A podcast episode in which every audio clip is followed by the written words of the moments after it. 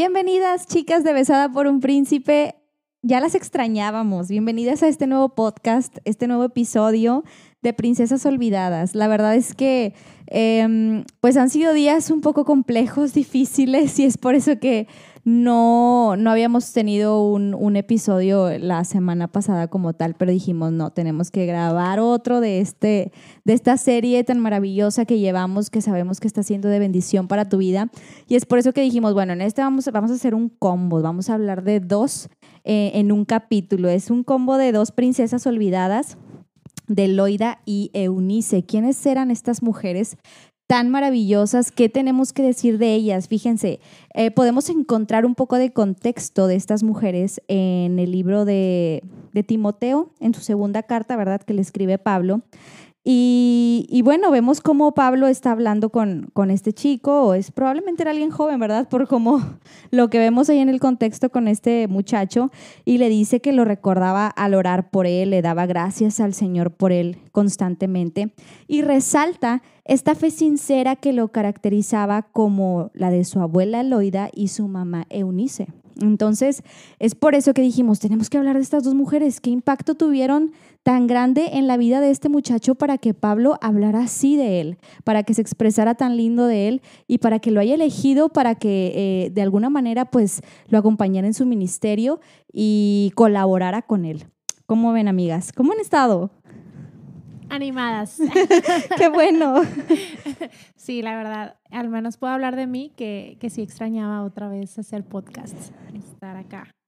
Este, y bueno, la verdad es que sí, sí ubicaba a Loida y Eunice, pero como que sí, al menos yo las tenía un poquito olvidadas. O sea, las tenía así como que en mi cajón de, de, de aprendido, pero se me fue la onda y cuando fue empecé otra vez a buscar sobre ellas me impactó mucho su vida. Realmente el Señor habló mucho a mí a través de ellas porque habla, como dices, de, de que tenía una fe no fingida ahí en segunda de, Timoteo.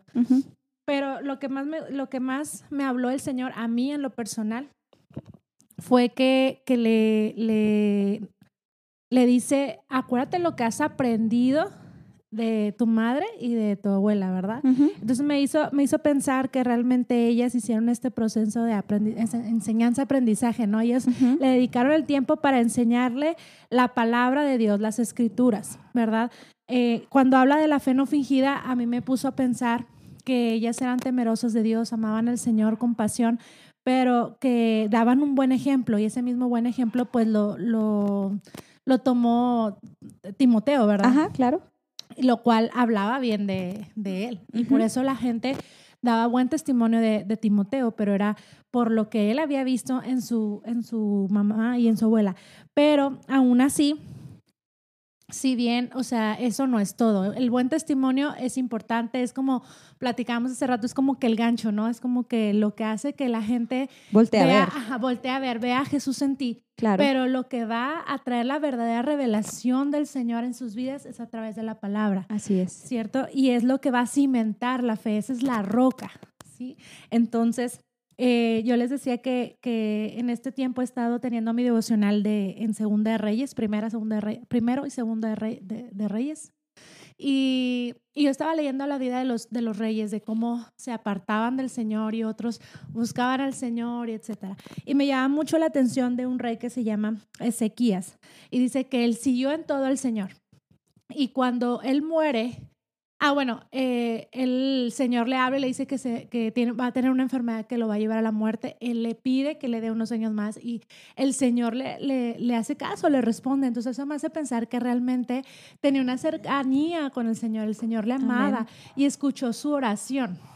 Entonces ya después de tiempo el Señor le responde, le, le sana, le da más tiempo de vida y, y después de tiempo él muere como cualquier persona normal.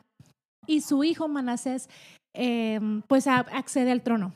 Pero dice que él hizo todo lo contrario, él hizo todo lo que a Dios no le agradaba, él desagradó en todo el Señor, no hizo caso a lo que, a lo que su padre había hecho antes, ¿no? Al testimonio que había dado su padre. Entonces cuando yo lo veía, yo decía, ¿cómo Señor? O sea, como si su papá tenía una buena relación contigo, si te buscaba, si hacía las cosas bien, porque no impactó en la vida de su hijo.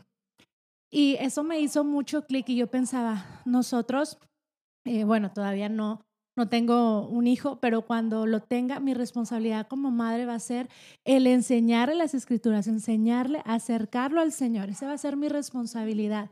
El que pueda conocer a Jesús a través de lo que yo le pueda enseñar, no solo a través de mi testimonio, ¿verdad? Entonces Manasés no, no, no aprendió las escrituras, porque a lo mejor Ezequías no se las enseñó. Digo, no dudo, porque luego, al final de cuentas, la fe es individual, ¿verdad? A lo mejor sí le claro. y, y, no hizo caso, no lo sé. Pero eh, vemos este patrón muy seguido en, en, el Antiguo Testamento, ¿no? Y luego veo esta cuestión de Loida y Eunice, entonces yo digo, Señor, eso es lo que tú quieres que entendamos. ¿Cuál es nuestra responsabilidad, ¿no? Como mujeres. Ahora, eh, agua, si tú no eres mamá o no eres, eh, ahorita no tienes hijos y estás soltera o lo que sea, no pienses, ah, ya no voy a escuchar este podcast porque pues no es para mí.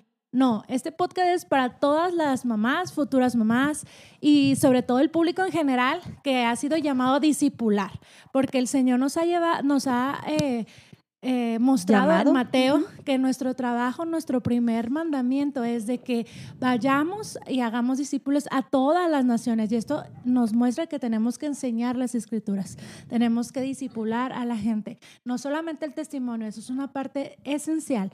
Y como les digo, es el gancho. Pero al final de cuentas, lo que va a cimentar la fe en cada uno de nosotros es eh, a través de las escrituras. Y fíjate cómo, cómo impacta, ¿no? De, generación tras generación, como tú dices, sí, el testimonio obviamente es muy importante, es lo que la gente voltea a ver, pero es enseñanza, es enseñanza que estamos seguras que hubo en estas mujeres para con Timoteo, para que pues Pablo no iba a elegir a cualquiera, ¿verdad? Para que lo acompañara a, su ministerio o, para entregarle alguna palabra, una, una tarea. Entonces es bien importante nosotros ver este impacto en este muchacho que tenía esta fe no fingida. Y cómo lo dice la escritura, o sea, wow, quiere decir que de alguna manera la fe también se puede fingir.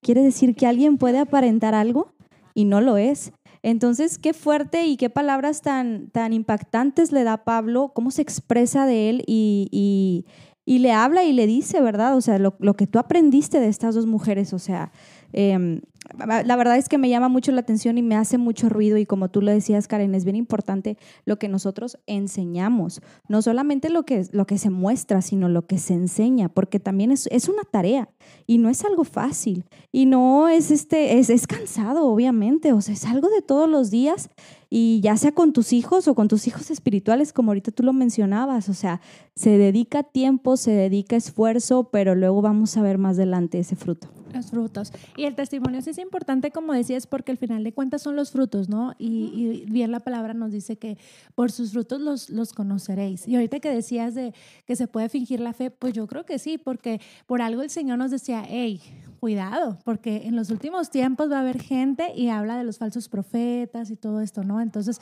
yo creo que desde ahí el Señor Jesús ya nos está diciendo que sí, que sí se puede fingir la fe, pero yo creo que eso es parte del testimonio que daban Eunice y De una fe sincera, honesta, donde realmente había una pasión por Cristo y, y por su palabra, ¿no? Y es que si tú quieres ah, analizar realmente eh, habla, o, queremos hablar de estas dos mujeres, para poder hablar de ellas necesitamos hablar de Timoteo. Entonces, eh, nosotros, bueno, como maestras siempre decimos, ¿quieres ver a los padres? Mira al niño, ¿no? Entonces, podemos ver al niño y el papá puede venir y contarme una cosa, pero realmente yo veo al niño ocho horas al día y me puedo dar cuenta cuando realmente lo que está diciendo el papá es verdad o solamente es su, su, su propio panorama, ¿no? Entonces, eh, realmente si nosotros podemos observar la vida de Timoteo, o sea, la manera en la que Pablo habla de él, estamos hablando de que Timoteo era un joven, y la manera en que Pablo habla de él es, es, es, una admiración, ¿me explico? Le da exhortaciones, le dice, hey, haz esto, haz lo otro, pero realmente en Pablo hay una confianza plena de decir, hey, Timoteo, vete a predicar y haz esto y haz lo otro, ¿no? Entonces, realmente puedes ver que el trasfondo o, la huella que dejaron estas dos mujeres en la vida de Timoteo fue impresionante, porque ahora si ustedes ven también ahí en la palabra, eh, más no me equivoco, creo que es en Hechos, en donde menciona que, que Eunice no estaba, estaba casada con un hombre que no era. Hechos 16, amiga. Exacto, que no era este judío, era un griego. Y es impresionante el, el punto de que, de que este, esto no interfirió para que Unice y Loida cimentaran la vida de Timoteo. Y digo, ¿cuántas personas afuera no tomamos como excusas el decir, pues es que estoy sola, pues es que el papá no es cristiano, pues escucha, tiene mucho que ver y sí eh, marca algo bien importante en la vida de los niños, pero a través de, del ejemplo de estas dos mujeres podemos ver que cuando nosotros realmente estamos cimentadas y firmes en el Señor, cuando realmente entendemos que Jesucristo es nuestro marido, cuando realmente vivimos, decir, Señor, es para ti y más allá de lo que yo pueda saber o creer saber, cuando yo, eh, me fundamento en la palabra de Dios, es posible. Es posible que el fruto de nuestro vientre, y como decíamos ahorita, no nada más nuestros hijos en la carne, sino en el espíritu también, y las personas a nuestro alrededor, a las personas a las que podemos impactar, porque realmente impactamos a más personas de las que tú imaginas. Tú puedes decir, ay, pero pues yo qué, yo ni no le hablo a nadie, o, o yo nada más estoy en mi casa. Tú no sabes el impacto. Todas las personas que están a nuestro alrededor, de una u otra manera, se ven impactadas por nuestra vida para bien o para mal. Pero si nosotros estamos cimentadas en el Señor, realmente podemos ver un fruto y un fruto bueno. Entonces, pero si nosotros realmente no vivimos eh, eh, eh, realmente firmes en la palabra, en conocer a Dios, pues no vamos a dar un buen fruto. Y, y ese fruto va a ser visible a otros. Y sobre todo que Pablo lo que hace es una descripción de la fe de ellas, ¿no?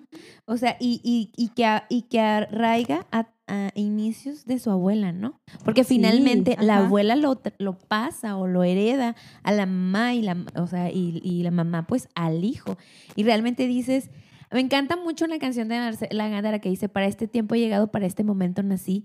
Y, y yo, yo creo que es aplicable, o sea, desde antes ya estaba preparando a Timoteo para ese tiempo y cómo la sincroniza, o sea, la sincronización de las dos mujeres, ¿no?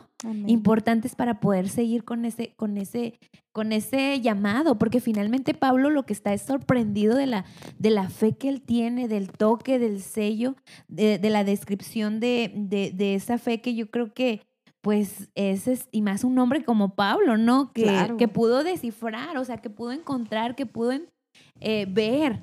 Entonces, realmente, de, toda la experiencia que Pablo tenía y lo que había vivido, o sea, decir, no, o sea, en ti hay una verdadera fe, hay una sincera fe. Y como decías tú, Genos, es algo que nos causa ruido, ¿verdad? ¿Cómo decir que puede haber una fe que es una imitación o que es un, una mentira, ¿verdad? Y claro, podemos encontrarla y podemos tenerla, pero realmente la firmeza es la que marca la diferencia en una fe sincera a una fe momentánea. La firmeza de que no importa lo que vivas, no importa lo que vengas, si tu fe es sincera en Dios, te vas a, ahora sí que vas a agarrar, vas a tener esa firmeza, aún no importando todo. Entonces a mí la verdad me sorprende muchísimo porque la descripción más que nada de, de, de, ese, como dice, que dice en Timoteo 1.6, por esta razón te recuerdo que vives el fuego del don espiritual. O sea, avívalo, o sea, no te quedes ahí, o sea, sino avívalo, sigue con esa antorcha, sigue con eso que te han heredado para que más adelante pueda seguir. Y como pues realmente es algo que nos compromete a nosotros ya sea como mamás, ya sea como este, madres espirituales, porque pues finalmente como mujer tenemos también eso, no nada más como madres en, en, lo carnal, sino también en la manera espiritual, en lo que tú estés haciendo, en la amiga que se acerca a pedirte un consejo, en la mamá que, o sea, hay muchas maneras en las que nosotros podemos acobijar en la parte espiritual,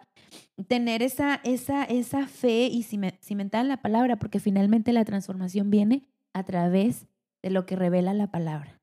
Así es, y, y qué, o sea, qué tanto puedes llegar a impactar la vida de alguien más.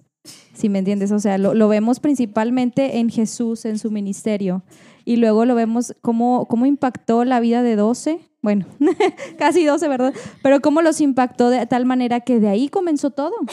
Y de ahí, y de ahí también, hasta hoy lo estamos hablando y estamos nosotras aquí, ¿sí me entiendes? Entonces es algo bien importante el, el no solamente quedarnos con ello, porque a veces también llegamos a ser egoístas, ¿no?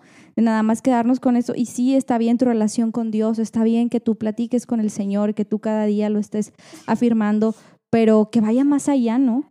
Que, nos cueste, nos cueste algo más, que nos va a tener que costar, que costar ese trabajo, primeramente obviamente con tu familia, pero también con la gente que está ahí alrededor de ti que lo necesita y que necesita que tú estés también detrás de ellos, que tú estés enseñándoles, que tú estés orando por ellos. Oye, ¿cómo estás? ¿Cómo vas? Eh, ¿Ahora qué podemos orar? No sé, tantas cosas que, que el Señor nos manda hacer y que a veces lo dejamos de lado. Sí, porque acuérdate que la palabra dice que la fe sin obras es muerta. Así es. Entonces nosotros tenemos que ser congruentes con nuestro testimonio, tiene que ser congruentes con, nuestra, con nuestras obras, nuestra fe, todo. Es una triangulación perfecta. Y eso solamente lo vamos a conseguir y va a poder ser llevadero eh, cuando nosotros lo vivimos con el Señor, cuando nosotros caminamos con el Señor.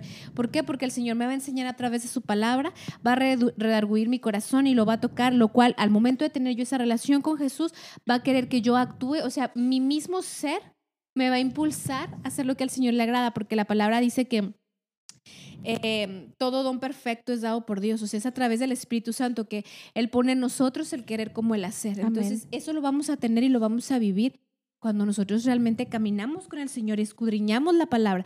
Yo no puedo decir, no, hombre, yo tengo una relación con el Señor increíble porque oro, pero no leo la palabra. O leo la palabra, pero no oro. Tiene que ser, eh, es un conjunto de todo, ¿no?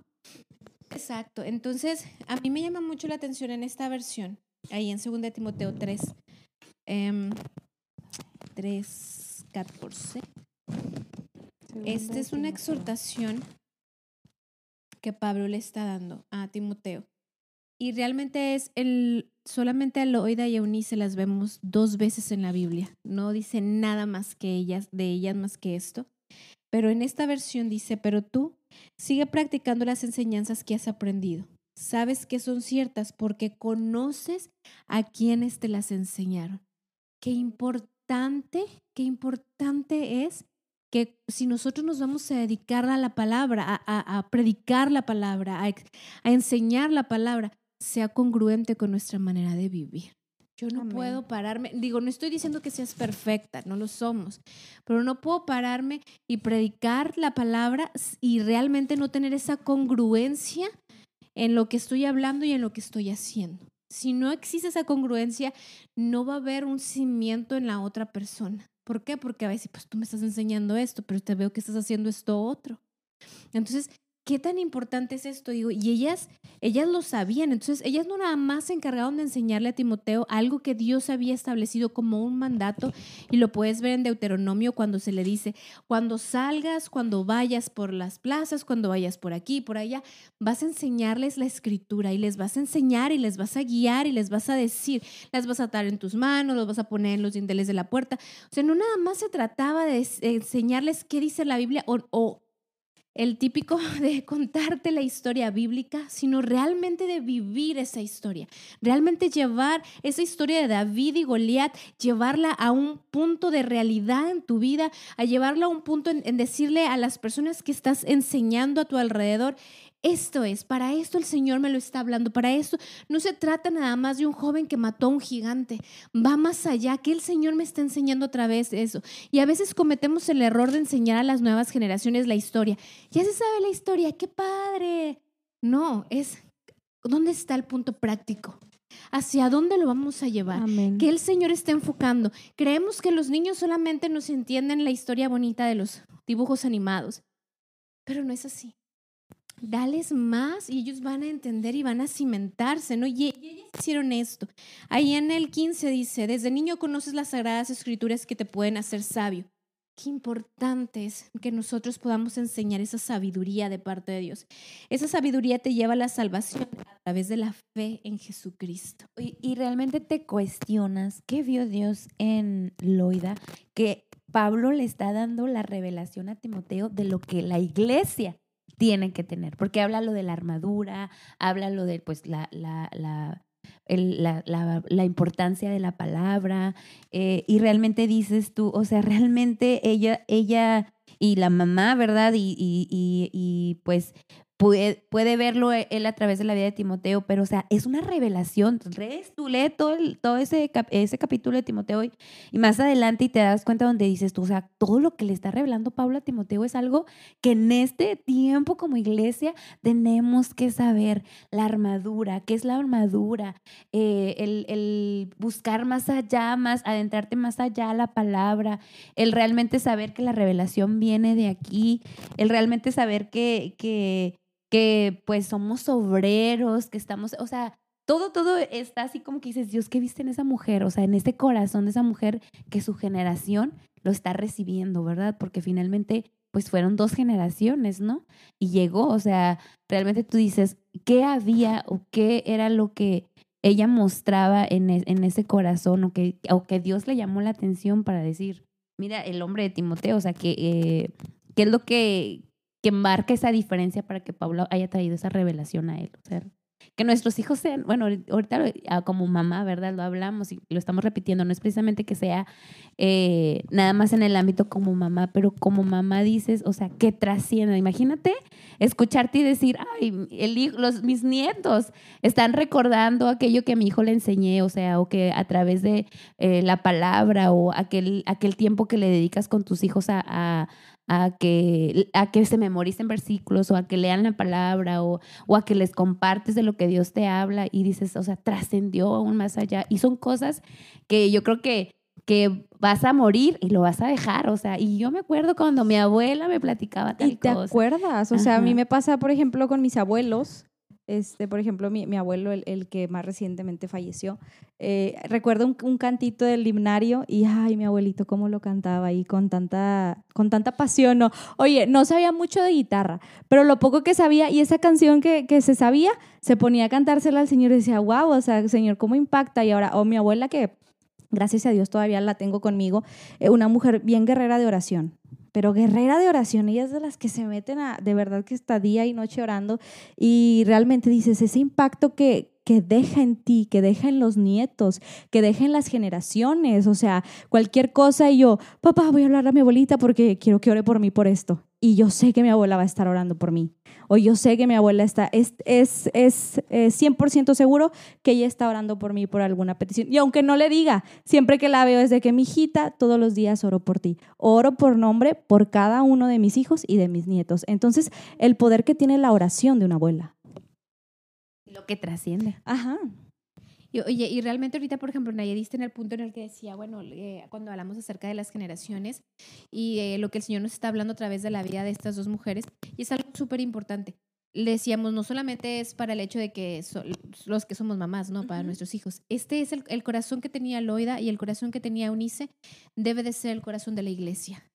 Ese es el punto. El corazón de la iglesia tiene que estar puesto y tiene que estar firme en enseñar a, otros. No solamente el, mm, e, ese mensaje de conoce a Jesús y te va a ir bien y tienes que ser salvo. No, es, el tienes que ser salvo porque tienes que conocer la escritura desde el Génesis hasta el Apocalipsis, sin que nos falte cosa alguna, o sea, ni que, sin que falte una tilde, una coma, nada completa, desde ese Dios de amor que dio su vida por nosotros, hasta ese Dios justo juez, porque Él es un juez también, que va a venir con juicio y que va a hacer que podamos conocer a Dios como realmente es. Y, es impactante la cantidad de personas dentro del cristianismo o de este caminar en que cuando las cosas no salen como quieren, se dan la media vuelta y se van.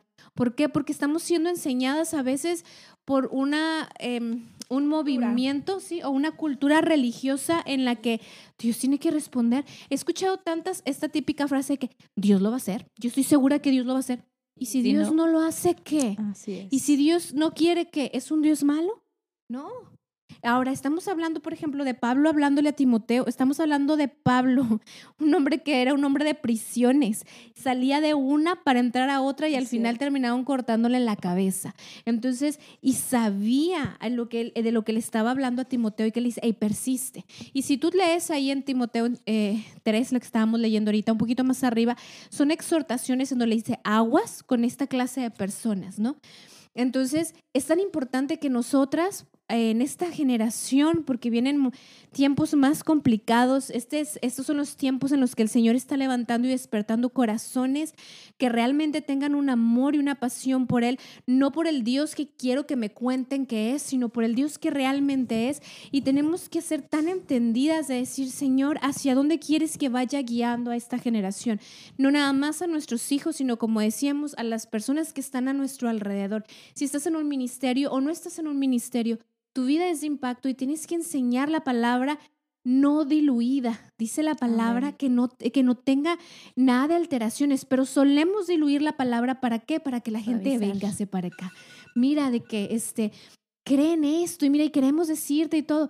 He escuchado tantas personas que te dicen, Vea, tú puedes escuchar una reunión, pero cuando te dicen, y Dios lo va a hacer, tú ves, amén. Pero cuando escuchen o te dicen algo así como que este, el Señor es juez, cric, cric, cric, en la iglesia y nadie escucha nada, ni no hay ni un amén, no hay nada. Es cierto. Pero realmente es tan importante conocer al Señor como Él es. Ahora, escudriñate en la Biblia, no te vayas tan lejos, no te, si quieres no te metas a la profundidad de los profetas, Daniel, Oseas, Jeremías, Joel, Apocalipsis.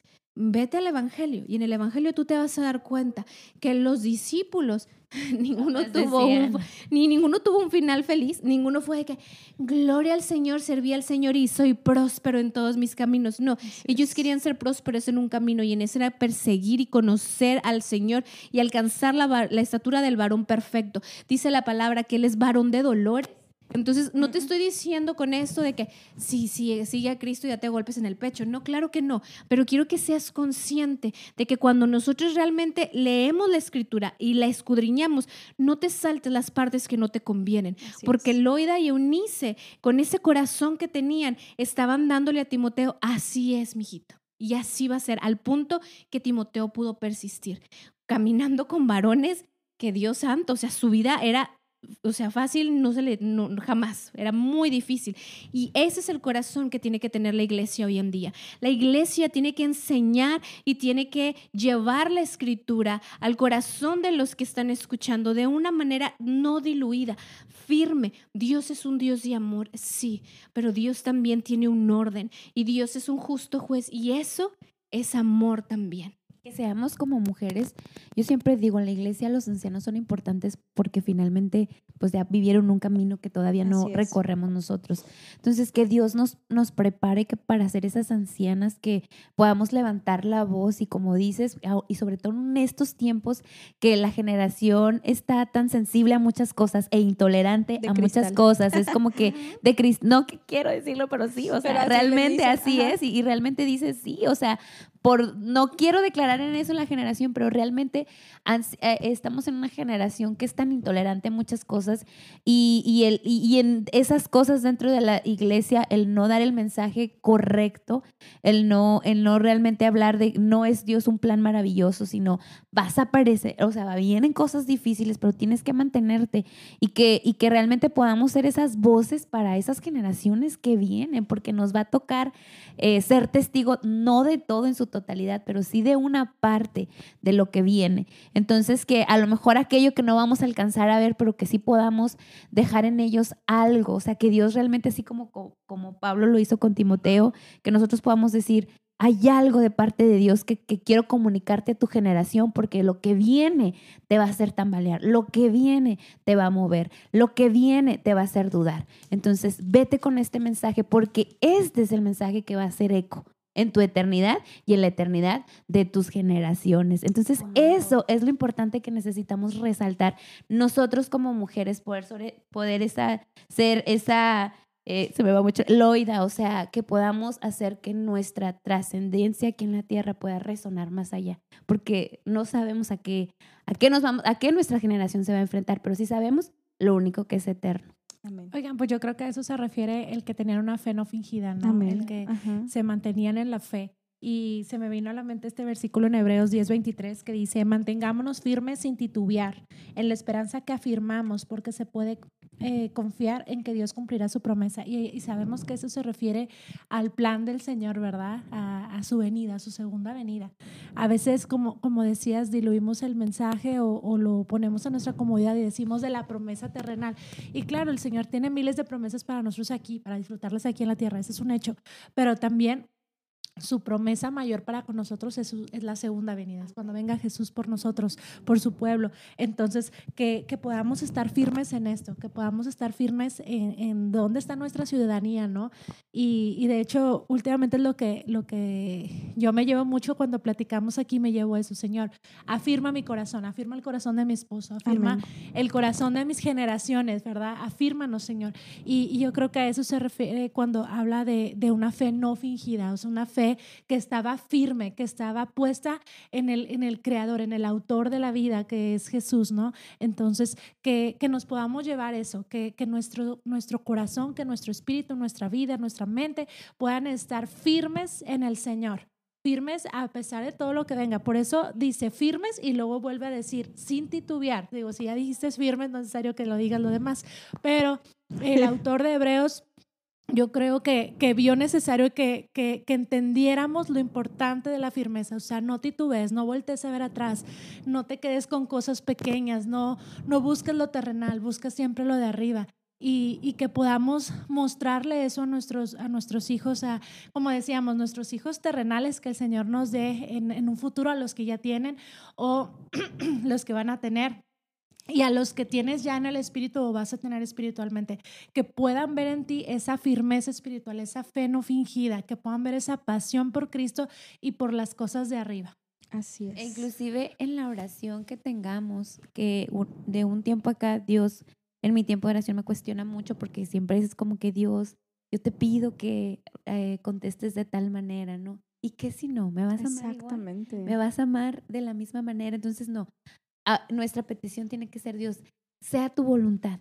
La oración cambia, ¿verdad? Sí, cambia tu oración, porque ya tu enfoque no es lo que puedo recibir de ti, sino, o sea, que se haga tu voluntad, que sea tu voluntad. Solo dame la firmeza que necesito para lo que viene, para no, para no derrumbarme, porque finalmente son, cuando nuestra fe es cuando nuestra oración es aferrarnos a algo que nosotros deseamos o anhelamos y la respuesta no es la correcta, nos derrumba. O no la que queremos. o no la que sí, o sea, no, no la correcta para nosotros, ¿verdad? O lo que nosotros pensamos o lo que nosotros tenemos en mente, nos derrumban, nos, o sea, nos hace caer. Entonces, si nuestra fe está centrada en tu voluntad, en tú como centro, solamente haz que yo no, no tambaleen esta respuesta, porque realmente creo que eh, tendemos, eh, y creo que es algo que, eh, que como iglesia hemos cometido en, en, el tiempo de oración, y dices tú, es que sí, o sea, Dios, realmente tu voluntad que sea la que resalte,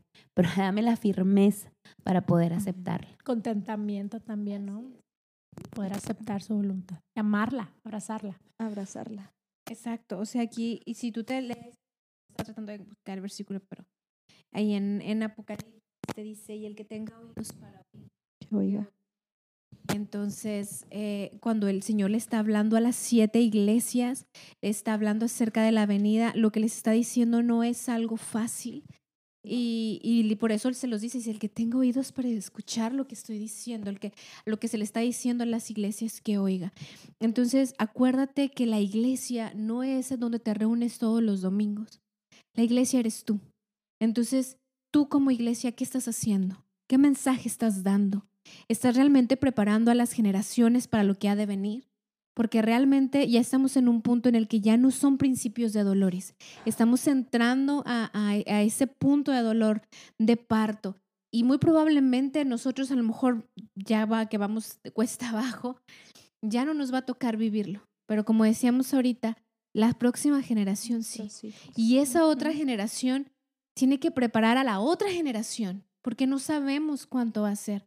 Pero podemos ver cuando tú escudriñas la palabra, las señales. Dice la escritura que no ignoremos como los que duermen. Dice también que Él vendrá como ladrón en la noche, pero para aquellos que realmente no conocen el tiempo. Cuando nosotros realmente escudriñamos la palabra, no es un ladrón en la noche, sino que estamos viendo las señales de las cosas que están pasando y ahorita lo estamos viviendo en este mundo, en esta generación.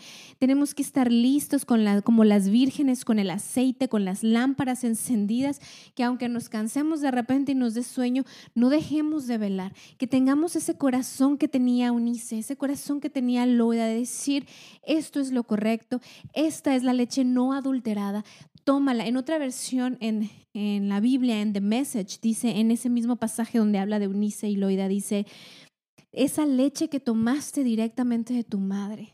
Entonces, realmente que podamos nosotros ser esas madres que se extienden a derecha y a izquierda, que no seamos que podamos abrazar a otros generaciones. Es bien firme porque el está firme entonces, que cuando venga la prueba, realmente te puedas mantener firme y decir, Señor, sea sí o sea no, más difícil, Señor, que tú me amaste y que podamos recordar eso. Somos llamados a vivir lo que Cristo estaba no fue nada fácil. No, nada. Y no vamos nada más al punto de, del Calvario, ¿no? No nos vamos nada más al punto de la vía dolorosa desde que nació. Todo su camino fue es cierto. complicado y es Dios, me explico. Sí. Ahora que me dejas a mí, ¿Qué podemos esperar? no, no, es cierto, es cierto, es que luego se nos pinta un evangelio color de rosa completamente color de rosa y no hablo, no quiero decir que, que vivir con Cristo no sea pleno y no sea felicidad y no sea gozo, no, pero eh, muchas veces se padece y, y, como la otra vez estábamos diciendo, tenemos batallas y tenemos luchas y es ahí donde el Señor nos moldea, pero es ahí donde encontramos su amor perfecto, pero donde somos moldeados. Que, Galatas nos dice que ya no vivo yo, sino Ajá, Cristo en mí. Y lo que vivo en la carne realmente lo vivo en el espíritu. Entonces está padrísimo porque si lo estás padeciendo y lo está, o sea, ahorita que decías, imagínate, o sea, si, si Jesús lo padeció, imagínate uno que podemos esperar. Y luego, luego se me vino a la mente, sí, pero no lo vivía solo, él lo vivía con el Espíritu Santo, lo vivía con el Padre, o sea, lo, veía, lo vivía tres en uno. Igual nosotros tenemos el, la misma promesa de parte del Señor. Cuando Él se va, el Señor Jesús dice, pero me tengo que ir para mandarles al consolador. O sea, ese que a mí me sostuvo, ese que a mí me ayudó, ese mismo se va a quedar contigo. Entonces, sí lo vamos a padecer, pero que siempre tengamos en la mente de que, Señor, eh, todo lo que voy a padecer o todo lo que va a suceder, lo voy a vivir contigo. Y, y así como Pablo, como Pedro, con todos los apóstoles que decían, gloria a Dios, Señor, gracias, o sea, qué bonito que me, me llevas. Uno no lo podría, yo no lo entiendo, a mí me genera un conflicto. Que me crucifican. sí, la verdad, mucho o sea, Esteban, pero, es cierto. pero, pero dices, porque lo vivía realmente como lo está diciendo Gálatas, o sea, lo vivían en el espíritu, o sea, realmente no era en su carne, o sea, tal vez estaba padeciendo su carne, pero realmente lo estaban padeciendo con el espíritu, ¿no? El Espíritu Santo. Entonces, que pues nos podamos llevar eso, ¿no, amigas? El tener esa firmeza en el Señor, que podamos ser, eh, ahorita me encantó la palabra que usaste, ahí, trascendencia, ser trascendentes, pero realmente eh, con, el, con el espíritu, o sea, que, que, cuando hablen de nosotros digan, ay, mi abuelita Jena, ay, mi abuelita Karen, qué bonito, ¿no? Que puedan decir eso de, de nosotros, de que me llevó a Jesús. Yo también tengo recuerdos bien lindos de mi abuelita, de cómo orábamos por la salvación de mi papá, todos, todas siempre orábamos, íbamos a buscar, íbamos en, en, vacaciones y nos decía, ¿por qué quieren orar niñas? Y siempre era por mi papá, por mi papá, y ahorita mi papá sirve al Señor, le canta hermoso. ¿Por qué? Porque me acuerdo que ella nos llevaba a eso. Entonces, qué padre que ya aun cuando fallecen, aun cuando ya no están con nosotros, podamos recordar ese, ese testimonio, ese legado que dejaron en nosotros, ¿no? Esa semilla que sembraron nosotros. Y yo creo que si nos pusiéramos cada quien a hablar de nuestros abuelos, no, sacaríamos demasiadas cosas, ¿no? Este algunas de, de, nosotras el, eh, el, Señor las usó para compartirnos, algunas a lo mejor no, pero de alguna forma dejaron valores en nosotros. O vas a ser tú esa, ¿no? y mi abuela decía que su abuela decía Exacto. a vos. Así es. Entonces, bueno, pues realmente vamos a, a, dejar este aquí porque si no, nunca nos vamos a, a terminar. Este, pero realmente queremos que te lleves esto, que podamos entender qué es lo que el Señor está hablando nuestras vidas, a través de estas dos mujeres maravillosas, que podamos tener ese corazón como el que ellas tenían, corazones entendidos en los tiempos. Ellas no sabían que estaban preparando realmente a un evangelista, a un misionero, ellos no lo sabían. Y tú no sabes si a lo mejor ahorita en tu vientre estás, estás preparando, estás gestando, o, o a esos niños que tienes a tu alrededor, o a esas vecinas, o a esas amigas. Tú no sabes realmente si tú estás preparando a mujeres, hombres que van a salir a predicar el Evangelio con verdad, que van a ser una punta de lanza en su generación, que van a ser semillas para el mundo. No lo sabemos, solamente el Señor lo sabe, pero por nuestra parte, movámonos en la eternidad, movámonos en las cosas que realmente importan. Entonces comienza a predicar la escritura sin diluirla, pero para esto tienes que conocerla. Para nosotros vivir como, como decía ahorita Karen, acompañadas del Espíritu Santo, del Padre y de Jesucristo, tenemos que vivir como Jesucristo vivía. Él vivía una vida de oración, una vida de buscar al Señor. Entonces que realmente sea así nuestro camino, nuestro caminar sea una fe no fingida, como la de Loida y como la de Eunice. Vamos a orar, Padre, en el nombre de Jesús, te damos gracias por este tiempo, Señor. Hoy oramos que tú avives nuestro corazón, levanta nuestro corazón, ayúdanos a ser mujeres entendidas, Señor, mujeres valientes, mujeres fuertes, Señor, llenas del Espíritu Santo, Padre, mujeres con una fe no fingida, que sean congruentes en lo que hablan y en lo que hacen, Señor, mujeres que sean capaces de domar sus pensamientos, sus actitudes, sus emociones y someterlas a ti, Señor. Mujeres, Padre, que puedan trascender y que hacer que sus generaciones trasciendan, Padre, que podamos impactar para honra y gloria tuya, Señor. Gracias te damos por este tiempo, Señor. Seguimos expectantes de lo que tú estás por hacer. En el nombre poderoso de Jesús. Amén.